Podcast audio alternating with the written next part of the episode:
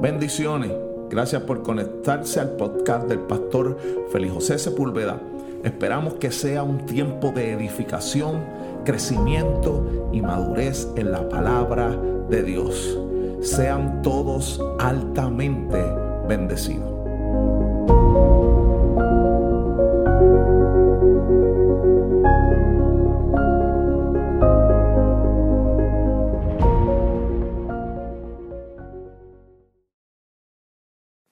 Bendecidos. Qué bueno que estén una semana más aquí. Eh, en esta quinta temporada, el cuarto episodio de la serie Más con Menos. Y quiero rápidamente eh, entrar a la palabra. El texto a considerar se encuentra en el libro de Números, capítulo 13, versículo 30. Lee así a la gloria del Padre, del Hijo y del Espíritu Santo. Entonces, Caleb hizo callar al pueblo delante de Moisés y dijo, subamos luego y tomemos posesión de ella, porque más podremos nosotros que ellos. Existen, amados, personas con miedo a emprender simplemente porque no saben si van a fracasar. Hay gente que no se lanzan por el hecho de que piensan que no tienen las cualidades. Algunos otros porque no tienen los suficientes recursos y otros por pensar que no están calificados. También tenemos otro tipo de grupo que está esperando tenerlo todo lo necesario o tener todas las cosas para poder hacerlo. Pero amado, en la vida todo no llega a la misma vez. No todo siempre está completo y también tenemos que enfrentar desafíos que nosotros tendremos que aceptar estos desafíos mirando a lo desconocido, pero sabiendo que Dios nos está enviando. Y si Él es quien nos envía, no todo tendrá una razón de ser, pero aún cuando nosotros no lo entendamos, sabemos que Dios está operando en nuestra vida. Hay momentos en que Dios reduce nuestro círculo. Hay tiempo en que Dios reduce nuestra finanza. Hay tiempo en que inclusive reduce algunos talentos. No solo para que nosotros entendamos que es Dios, sino para que podamos comprender que quien único puede hacerlo sin recursos, sin dinero o sin gente o en ocasiones con menos personas, el único es el Dios que nosotros servimos. Este pasaje que nosotros leímos es muy conocido, conocido como, los, como el, la historia de los dos espías. Pero déjeme hacerle un breve recuento de lo que ocurría aquí. Israel había estado esclavizado en Egipto por un periodo aproximado de, de 430 años. Y el pueblo había sido esclavizado tan profundamente que se cansó y comenzó a clamar a Dios porque ya ellos, el pueblo de Israel, ya no soportaba las cargas tan pesadas que les ponía Egipto sobre ellos. Y Dios en ese momento escucha el ruego del pueblo y llama a Moisés para que sea el libertador del pueblo de Israel del gran yugo de los egipcios después de estos 430 años de esclavitud, por fin salen de Egipto. Y ahora este pueblo iba camino a lo que Dios le había prometido, a la tierra que Dios le había hablado, a la tierra cuya tierra tenía y fluía leche y miel. Era el lugar de destino, era el lugar que ya Dios había prometido. Y tenemos que resaltar esto porque, amado, nosotros necesitamos entender que toda palabra que sale de la boca de Dios tiene cumplimiento, que toda palabra que es soltada desde la boca de Dios siempre se va a cumplir. Así que lo que Dios le había dicho era que le iba a introducir a una tierra que fluía leche y miel. No le dijo que en el camino no iban a pasar dificultades. No le dijo que, posiblemente tendrían que pasar algunas adversidades. Lo que sí estaba claro era que iban a llegar a esta tierra prometida. Y es importante entender, amado, que siempre que Dios te saca de un lugar es porque siempre te colocará en un lugar mejor. Quizás ahora no lo entienda, quizás ahora no, no veas que Dios está haciendo en medio de esta dificultad que te ha sacado de algunos lugares, de algunos vínculos o de algunos sitios en donde usted y yo nos encontrábamos. Pero estas intervenciones de Dios siempre traen una mejor recompensa. Esta tierra que fluía leche y miel se encontraba habitada. Esta tierra que Dios le había prometido tenía personas habitando en ella. Así que antes de tomar posesión de esta tierra, Moisés entonces envía a doce espías, uno de cada tribu para que fueran desde el desierto de Parán, para que llevasen y entraran a la tierra prometida y trajesen información acerca de la tierra que ellos tenían que conquistar. Amado, el llamado de Moisés fue específico. Moisés reúne a los dos espías. Moisés le pide un informe, pero no cualquier informe, sino un informe minucioso de cómo estaba la tierra que ellos querían conquistar. Cuando usted lee los textos desde números 13, del 17 hasta el 20, usted descubrirá que, que muchas de las cosas le dijo Moisés que tenían que revisar para informar de lo que estaba ocurriendo en la tierra. Por ejemplo, Moisés le habló, descríbame en cómo está la tierra. En números 13, 17 dice, observar la tierra y decirme cómo es. Moisés le habló de los frutos. Le dice en números 13, 20, vean cómo es el terreno, si es fértil o si es estéril, si en él hay árboles o no, esforzado. También tomad, los frutos del país. Y era el tiempo de las primeras uvas.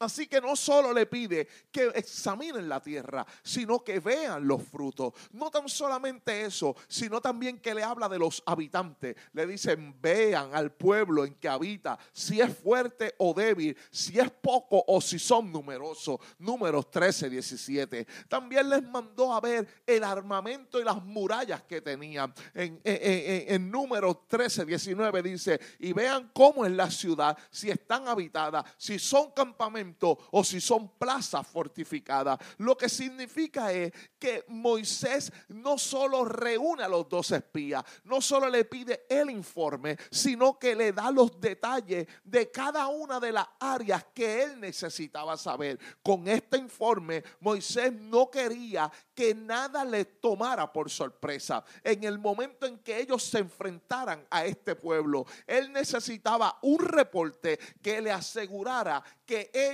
estarían listos para enfrentarlo. Amado, después de que los espías entraron en la tierra, estuvieron 40 días en la tierra, los espías llegaron con un reporte, tal y como Moisés se lo había dicho, acerca de la tierra, acerca de los frutos, acerca de los habitantes, acerca de la ciudad, acerca de las murallas. Así que fueron 12 espías que estuvieron 40 días examinando cada una de las cosas que Moisés le pedía en el informe. Y cuando ellos regresan a donde estaba Moisés, no solo trajeron un informe, sino que hubo dos informes. Un informe era de 10 espías y un informe era de 12 espías. Déjeme decirle algo importante aquí.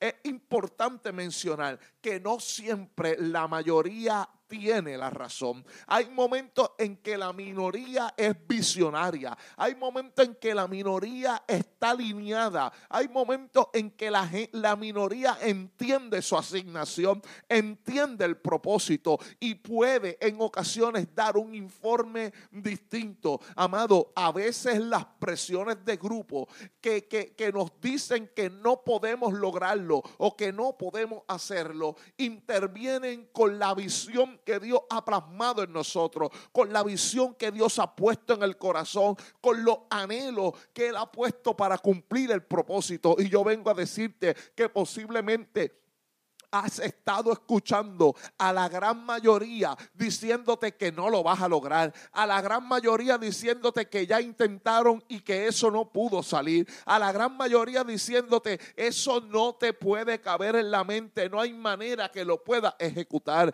y a lo mejor tienes cerca de ti una o dos personas que dice posiblemente lo lograremos y no lo estás escuchando porque piensa que la mayoría tiene la razón. Y yo vengo a decirte que cuando Dios pone algo en nosotros. Posiblemente haya uno, dos, tres, cuatro, diez, cincuenta personas que estén en contra de lo que Dios está hablando, de lo que Dios te ha dicho y de lo que Dios ha puesto en tus manos. Pero yo vengo a decirte hoy que una persona que entiende la visión que Dios ha puesto en el corazón, aquella que sabe la asignación que Dios le ha dado, aquellas que entienden y tienen claro su propósito, no importa la gente que se esté levantando y diciendo que no lo logrará, ellos saben ellos entienden que hay algo de Dios en el asunto, aun cuando la gran mayoría diga lo contrario. Y es por eso que estas personas llegaron, estos dos espías llegaron con dos reportes diferentes. El reporte de los diez espías era el siguiente. Moisés le dijeron, ciertamente Canaán es una buena tierra. Canaán tiene tierra fértil. Canaán es hermosa y sus frutos son deliciosos. Sin lugar a duda, descubrimos que aquel lugar es cierto que fluye leche y miel. O sea, este es el lugar que Dios nos había hablado, pero tenemos un gran problema. El gran problema que nosotros tenemos es que nosotros comenzamos a ver estos hombres y estos hombres son fuertes. Estas ciudades están protegidas. Estas ciudades son grande e invencible sus murallas. Y hay algo que nos sorprendió, que fue que vimos a esta gente que eran gigantes, enormes en gran manera. Y ante ellos nosotros, no solo que ellos son grandes, sino que parecemos langostas delante de ellos. Así ellos nos estaban viendo. O sea,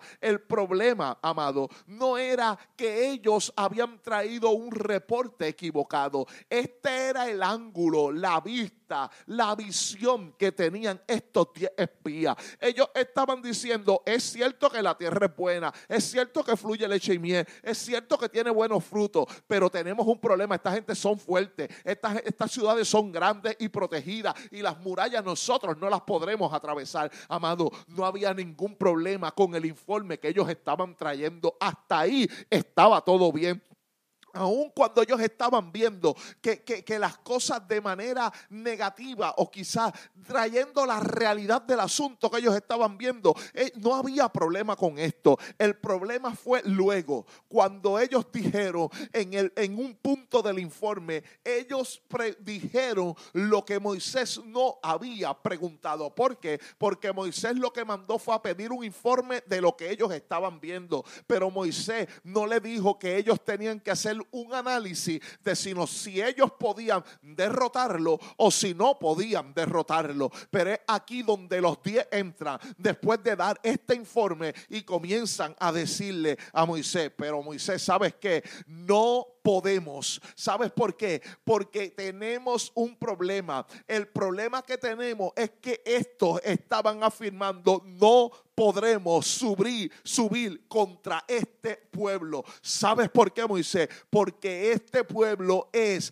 más fuerte que nosotros. Amado, entienda esto. El no podremos que ellos acababan de decir era más fuerte que ellos mismos. El problema era que ellos dijeron no podremos y ellos son más fuertes que nosotros. Era que ellos estaban menospreciando con estas palabras que estaban diciendo, estaban menospreciando la mano de Dios que lo, y lo que ya Dios había hecho en y por cada uno de ellos, amado. Tenemos que darle un recuento, un recuento breve de lo que Dios había hecho hasta este punto con el pueblo de Israel. Dios lo había librado del yugo de los egipcios. O sea, después de 430 años, Dios los había sacado con mano fuerte. Dios los había librado de, de Faraón y las había librado del pueblo de Egipto. No tan solo los sacó de aquel lugar, sino que ellos vieron con sus propios ojos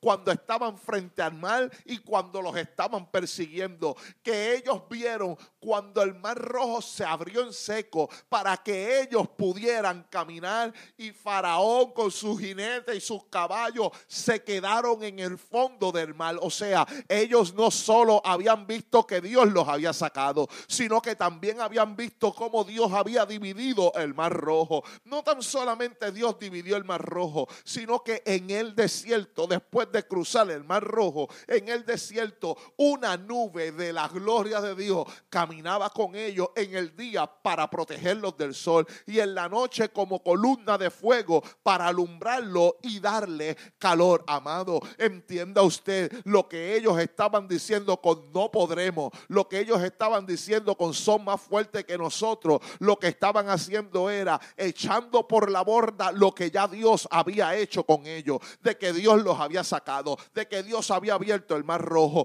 de que Dios le estaba dando una columna de nube y de fuego en el desierto. No solo eso, era en el desierto donde ellos no tenían alimento y no tenían agua y Dios los alimentaba y cada día enviaba maná del cielo para que ellos pudieran comer. Adicional a eso, por 40 años, el calzado y los vestidos de estas personas no se desgastaron. ¿Qué significa esto, amado? Que una vez ellos están diciendo, no podremos subir contra este pueblo, es más fuerte que nosotros. Ellos lo que estaban haciendo era minimizando lo que hasta este punto de la historia en la vida de ellos Dios había hecho. Ellos habían sido testigos presenciales del poder de Dios. Y ahora, aun cuando habían visto la mano de Dios obrar sobre la vida de ellos, aún así estos diez espías decimos, decía, no podremos subir contra este pueblo porque es más fuerte que nosotros. En palabras simples, estos hombres estaban diciendo, no creemos que Dios tenga el poder para darnos la tierra que nos prometió, amado. Y usted dirá, ay, qué pueblo tan rebelde. Usted dirá, ay, cómo este pueblo podía decir eso. Y, y, ay, bendito sea el nombre del Señor amado. En muchas ocasiones usted y yo también hemos sido esos diez espías. En ocasiones usted y yo también hemos dicho cosas como de aquí no me salva nadie, nunca tendré lo que esperaba, no hay manera de que mi hijo cambie, mi matrimonio está, eh, eh, está irremediable, eh, no hay manera de que Dios pueda obrar en esta situación, el cáncer que me dijeron no hay manera de que alguien lo sane, esta enfermedad, esta pérdida de empleo, no es posible que yo me pueda recuperar y cada vez que nosotros estamos diciendo de aquí no me salva nadie, no hay posibilidad de yo salir a flote, estamos minimizando el poder de Dios. ¿Sabes por qué? Porque el Dios que te ha sostenido hasta ahora, el Dios que ha prometido y ha cumplido cada una de las palabras, es el mismo Dios que en medio de tu caos, que en medio de la situación difícil, que en medio de los pronósticos negativos, que en medio de un cáncer o de una enfermedad pronosticada, es el Dios que nos da la victoria. Entienda esto, el mismo Dios que lo hizo en el pasado, el mismo Dios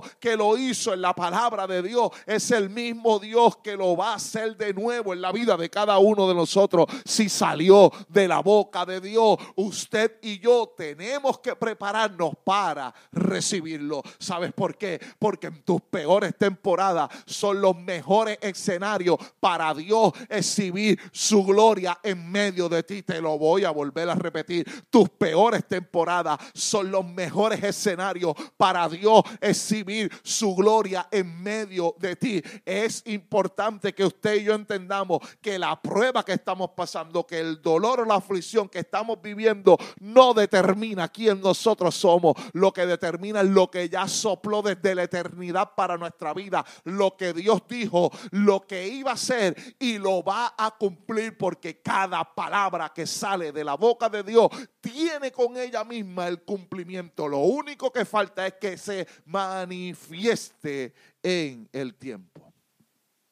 Así que esta actitud de derrota no solo la asumió los diez espías, sino que esta esta, esta, actitud de derrota la asumió todo un pueblo, porque los, los diez espías comenzaron a hablarle al pueblo de lo que allí ellos veían. Lograron cautivar la mente de un pueblo. Por esto, amado, es necesario que, que con quien usted comparte sus ideas, y no solo a quien usted le comparte sus ideas, sino a quien usted escucha en los momentos de dificultad. Porque, amado, siempre hay gente que nunca ha logrado nada. Y la gente que nunca ha logrado nada saldrá a, matar lo que tú has, lo que Dios ha puesto en tus manos. O sea, es como ellos diciéndole, si yo no lo logré, usted tampoco lo vas a lograr. No podemos escuchar a los que no creen que Dios puede hacer en medio de las dificultades. Usted y yo tenemos que escuchar a la gente de fe, no a gente con mentes derrotadas. No solo el pueblo, amado, asumió una mente de derrota, sino que dijeron, estos diez espías no solo habían contagiado una actitud negativa, sino que ahora el pueblo entero había tomado una actitud prohibida para todo creyente y para todo cristiano. No solo ellos habían contagiado a todo el pueblo, sino que ahora comenzaron a decir, dice la Biblia en números 14, 4, que comenzaron a decir del uno al otro, designemos un capitán y volvámonos a Egipto, amado. Entienda esto, no solo ellos querían sacar a Moisés, sino que querían regresar al lugar en donde Dios los había sacado. ¿Sabe por qué, amado? Porque aquellos que asumen una mentalidad de derrota no quieren progresar, no quieren eh, caminar, no quieren mirar hacia adelante. Ellos prefieren lo tangible, los que vivieron, lo, donde estaban. Ellos prefieren volver hacia atrás. Pero, amado, usted y yo tenemos que entender que usted y yo no somos de los que retrocedemos para perder sino de los que avanzamos y tenemos fe en que lo que Dios habló lo va a cumplir al pie de la letra. Es por esto, amado, que aun cuando el pueblo entero no solo, no solo quería eh, eh, quedarse con la mente derrotada, sino que quería sacar a Moisés y virar a este Egipto,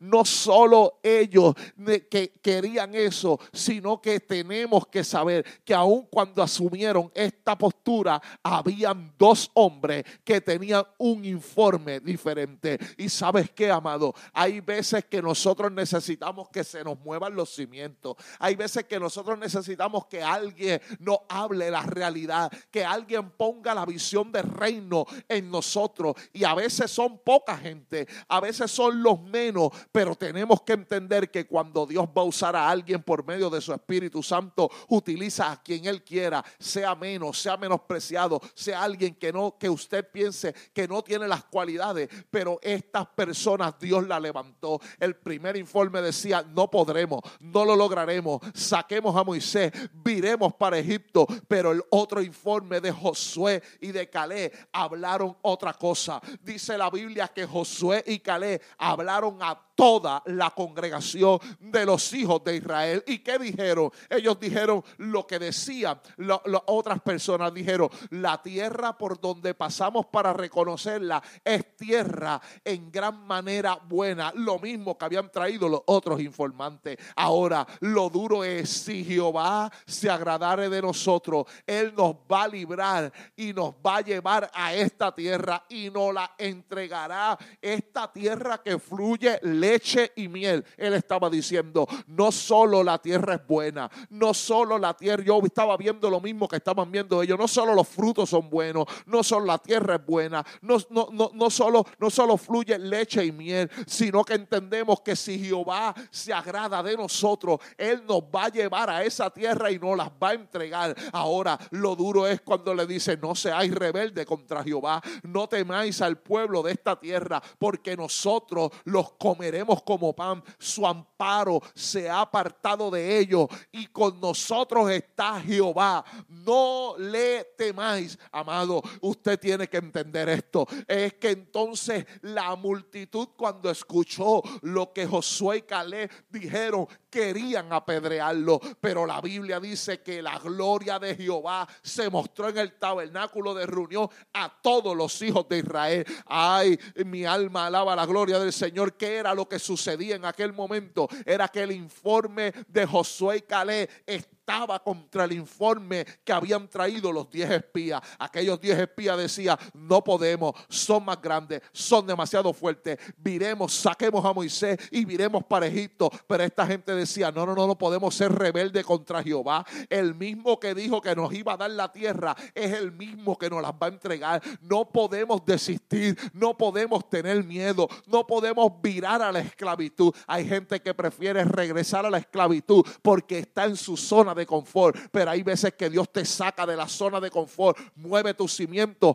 para que entienda que es Él el que está poniendo su mano sobre cada uno de nosotros. Él estaba diciendo, Josué y Caleb le estaban diciendo, no seamos rebeldes, no temamos a este pueblo, porque nosotros no los comeremos como pan. Ella estaba, mientras unos decía, ellos nos ven como langosta, a nosotros son demasiado grandes. Josué y Caleb estaban diciendo, nosotros no los comeremos como pan. ¿Por qué? Porque ellos no tienen al Dios que nosotros tenemos y no tienen la palabra que nosotros tenemos de Dios que tiene cumplimiento amado. A veces es suficiente no lo que tú estás viendo, sino la palabra que tú has recibido. Voy a repetírtelo otra vez. A veces no necesariamente es bueno lo que tú estás viendo, sino la palabra que tú has recibido. ¿Por qué? Porque la palabra que usted y yo hemos recibido nos empodera para enfrentar los momentos duros. Nos empodera y nos reviste del Espíritu de Dios para nosotros a, ser certeros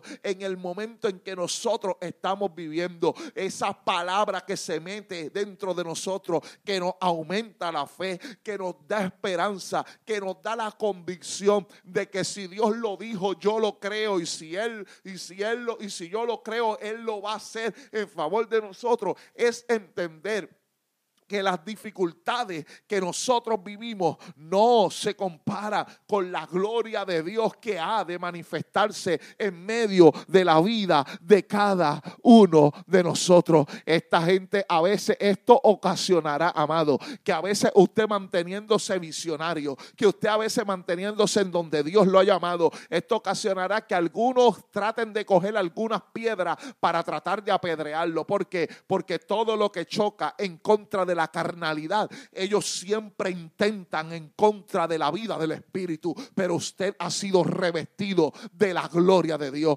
Usted está empoderado del Espíritu Santo de manera tal que aunque tramen en contra de usted, que aunque intenten tirarle piedra, que aunque trate de hablar de, de su testimonio, que aun cuando traten de acusarlo falsamente, el Dios que te dio la palabra es el Dios que te va a sostener, es el Dios que te va a levantar y es el Dios que te va a empoderar en medio de estas situaciones difíciles. Mantente firme, no desista, no decaiga tus rodillas, mantente entendiendo que lo que has recibido de Dios es mayor que lo que está viendo ahora. Por eso, amado, nosotros no caminamos según lo que vemos. Nosotros caminamos según la convicción de lo que usted y yo no estamos viendo, pero que Dios habló desde la eternidad. Y es por eso que usted eso le trae garantía a usted de que nosotros estamos viendo. Y, y a, veces, a veces lo que estamos viendo no va con lo que hemos recibido, pero entendemos por la convicción del Espíritu que todo estará en control porque el Dios que ha hablado para nuestra vida es el mismo que va a cumplir.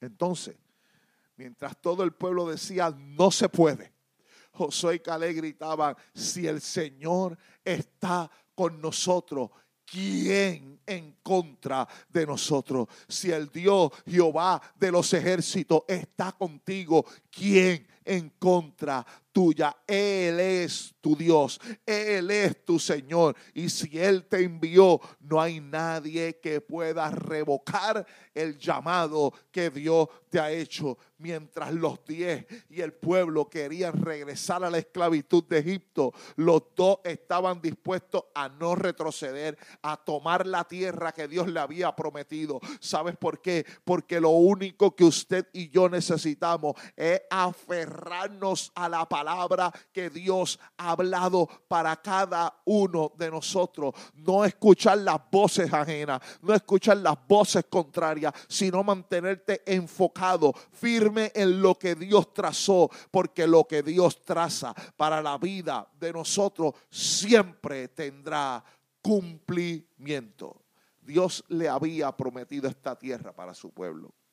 Y era la confianza y la fe de Josué y Caleb. Era como si él estaba diciendo, si Dios lo prometió, él lo va a cumplir. Si Dios te lo dijo, eso se va a dar. Aunque pase un día, aunque pasen diez meses o aunque pasen cinco años. Si Dios lo habló, él lo va a cumplir. Por eso, amado, posiblemente tú estés preguntándote, pero es que me quedé sin recursos, pero es que me quedé sin gente, pero es que la gente se desapareció, pero es que no tengo la solvencia económica para hacerlo. Amado, usted lo que necesita es la palabra de Dios en usted y esa palabra operando eficazmente en la vida de cada uno de nosotros, nos conducirá en tiempos en que no vemos nada, pero la palabra nos sostiene. Era lo que decía Hebreo, que Moisés se mantenía como mirando a lo invisible, se sostenía como viendo al invisible. Y usted y yo también estamos sostenidos a lo que no vemos, sino, sino está, eh, eh, no a lo que vemos, sino a lo que no vemos, porque lo que se creó, se, se creó de lo que no se veía. Por ende, la fe no es todo lo que tú estás viendo. La fe es la certeza de lo que se espera, la convicción de lo que usted no ve, posiblemente no lo ve hoy, pero ya Dios lo plasmó para ti. Posiblemente no lo estás viendo ahora, pero ya Dios vio tu futuro. Es tiempo de confiar en lo que Dios ha prometido, en las promesas de nuestro Dios. Su palabra es inquebrantable, sus promesas son inviolables. Ante toda situación que usted esté viviendo, crea en lo que Dios le ha dicho, por más difícil que sea para su vida, por más difícil que sea para su ministerio, por más difícil que sea para su familia, por más difícil que sea para su hogar, por más difícil que sea para sus hijos, por más difícil que sea para su enfermedad, por más difícil que sea su economía, usted no es de los muchos, usted no es de los diez, sino que usted es de los dos que saben decir, somos menos, pero haremos más sean todos bendecidos.